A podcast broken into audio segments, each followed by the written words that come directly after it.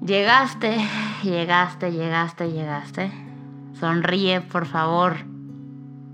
Sonríe, es en serio. Inhala.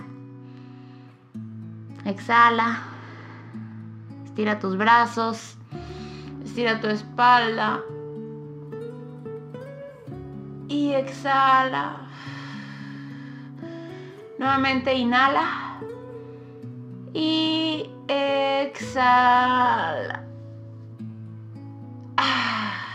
¿Lista? 24. 24, no 48. 24, no 72. 24, no 168. 24 horas tiene el día, no 48, no 72, no 168. 24. Las suficientes para ti, las suficientes para mí, las suficientes para todas las personas. 24 horas donde caben a la perfección la cantidad exacta de alegría, suspiros y sonrisas. 24 horas donde caben a la perfección la cantidad exacta de tristezas, preocupaciones y ansiedades.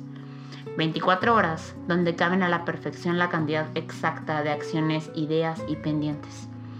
Tus 24 horas han sido diseñadas por adelantado a la perfección. Fuiste creado para vivir 24 horas. Hoy. 24 hoy.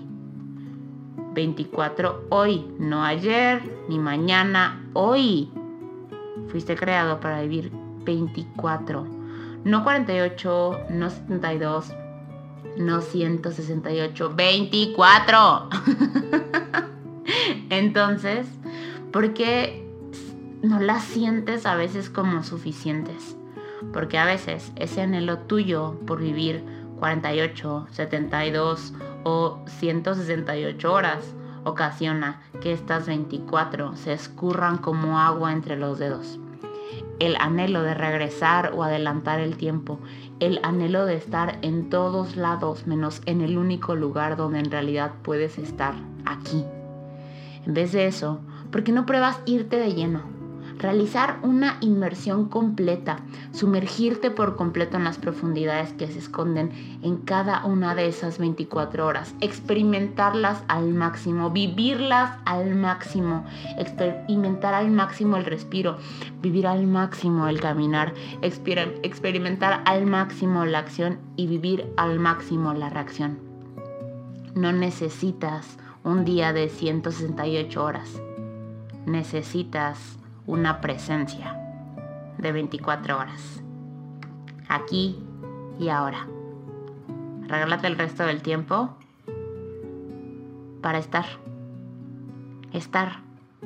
¿Qué se siente estar en tu cuerpo? ¿Qué se siente?